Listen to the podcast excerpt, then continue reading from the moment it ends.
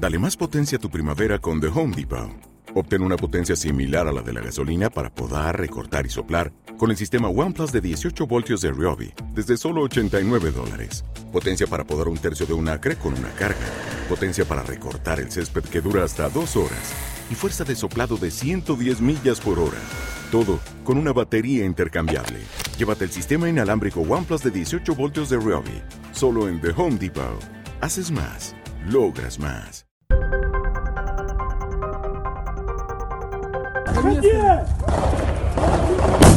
Continúa el asedio ruso sobre Ucrania, en Kiev, en el Donbass. Más de 360.000 mujeres y niños han huido ya del país, han cruzado la frontera para ponerse a salvo, mientras en numerosas ciudades de Europa, en Madrid, este domingo, por ejemplo, se están celebrando manifestaciones pidiendo a Putin que frene sus ambiciones invasoras.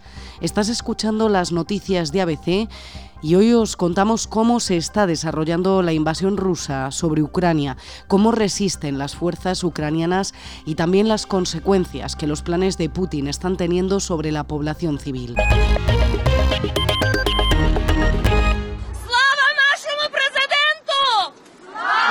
Ahora la situación muy mal. Queremos ayuda de todo el mundo, ¿vale? Y necesitamos muchísimo y tenemos mucho miedo. Los ucranianos piden ayuda a lo largo y ancho del planeta. En casi todas las ciudades europeas están saliendo a manifestarse. Tienen miedo de lo que pueda pasar en su país ante el avance de las tropas de Vladimir Putin. En Madrid, miles de personas han salido a gritar Ucrania libre. ¿En qué consiste la protección temporal? Consiste, con un acuerdo del Consejo de la Comisión, en la posibilidad real de que estas personas durante un tiempo determinado tengan la, la, libre circulación y la libre residencia en los países de la Unión Europea y con lo que conlleva de permisos de trabajo. Porque son ya casi 370.000 las personas que han huido de Ucrania, la mayoría mujeres y niños que han cruzado la frontera buscando la seguridad ante los bombardeos y los combates. Muchos hombres, eso sí, en edad de combatir, están volviendo para frenar la invasión rusa, están dando la vuelta.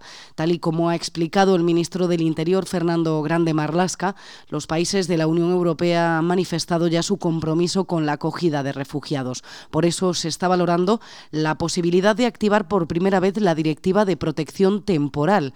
Además, España se ha sumado ya a la lista de países que ha cerrado su espacio aéreo a las aerolíneas rusas, igual que Italia, que lo ha hecho este domingo. Siguen así las directrices de cooperación marcadas por la Unión Europea. También se ha enviado este domingo un avión cargado con material de defensa desde Torrejón de Ardoz hasta Polonia, desde donde se prevé su traslado a Ucrania el pueblo, la región donde, donde viven mis padres, donde viven todos mis familiares, eh, ya está, está casi destruido y yo no sé cuánto tiempo será necesito para reconstruir todo eso. El miedo y la angustia se contagia entre los ucranianos porque las tropas de Putin se encuentran ya a unos 60 kilómetros de la capital, de Kiev. El presidente Zelensky se ha comunicado este domingo con su homólogo bielorruso y ha negociado un encuentro con una delegación rusa en la frontera con Bielorrusia. Será cerca de Gomel. Kiev está asediada. La ciudad de Yarkov, otra de las más importantes, estaba a punto de caer bajo control ruso, pero los ucranianos han logrado frenar la ofensiva. Y mientras, Putin obliga a Zelensky a negociar y ya ha empezado a movilizar las fuerzas nucleares del país, especializadas en el lanzamiento de misiles balísticos y de crucero de gran alcance, y que son responsables del control habitual de armas nucleares y convencionales. Puedes seguir toda la información al minuto de lo que está ocurriendo en Ucrania, en abc.es. Más noticias. Cambiamos completamente de tercio. Hablamos ahora del gobierno vasco porque acaba de estrenar su competencia para otorgar terceros grados. Los ocho primeros llegan cuatro meses después de que el Ejecutivo de Pedro Sánchez culminase la transferencia de esas competencias penitenciarias a Euskadi. Entre los beneficiados se encuentran, por ejemplo, uno de los históricos jefes de la banda terrorista, José María Regui Erostarbe, alias Fiti, que fue condenado por delitos delitos de terrorismo y asesinatos. Era miembro de la cúpula de ETA, que cayó en 1992 en la operación policial de Vidart, en Francia, que descabezó a la organización etarra y supuso el principio de su declive. La Asociación de Víctimas del Terrorismo, la OVT, ha anunciado que solicitará este mismo lunes a la Fiscalía de la Audiencia Nacional que revise esos terceros grados concedidos a Fiti y a los otros siete presos de ETA por parte del Gobierno vasco. Los días pasan en el Partido Popular de cara al Congreso Extraordinario que se celebrará previsiblemente a principios de abril y para el que se presentará también previsiblemente el presidente de la Junta, el popular Alberto Núñez Feijo.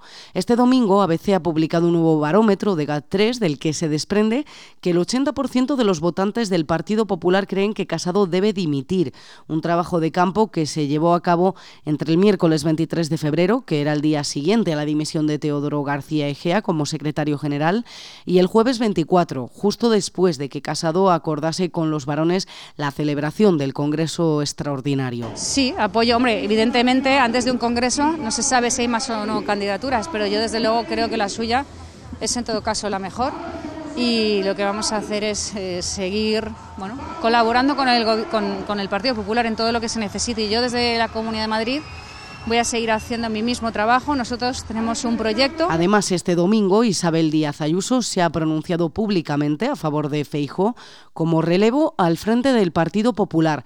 Ha evitado pronunciarse sobre la posición en la que ha quedado Pablo Casado, pero sí ha avanzado que va a pronunciarse ante la cúpula del Partido Popular el martes. La última de. El fondo marino nunca dejará de sorprendernos por la cantidad de tesoros sin descubrir que todavía alberga.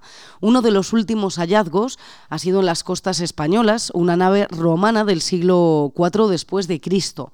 Zarpó en aquella época del sureste de la península ibérica, posiblemente de Cartagena, e iba cargado de ánforas llenas de salsas, aceite o vino. El destino sería mucho suponer, pero poco después de su partida se hundió en la bahía de Palma de Mallorca, hasta que en 2019 un buceador lo descubrió por casualidad. Desde noviembre del año pasado y hasta mediados de febrero, más o menos, un equipo se ha dedicado a estudiar este hallazgo. Un equipo codirigido por el profesor Miguel Ángel Cao, los catedráticos Darío Bernal y Enrique García Riaza, y también Jaume Cardel.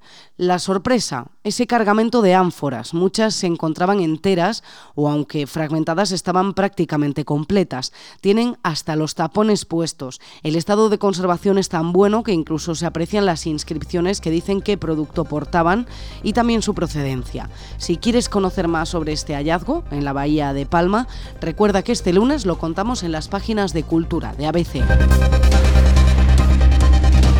Puedes escuchar cada día este boletín en abc.es y en iVox, o también pedírselo a Alexa, Siri y al asistente de Google. Para más información, ABC.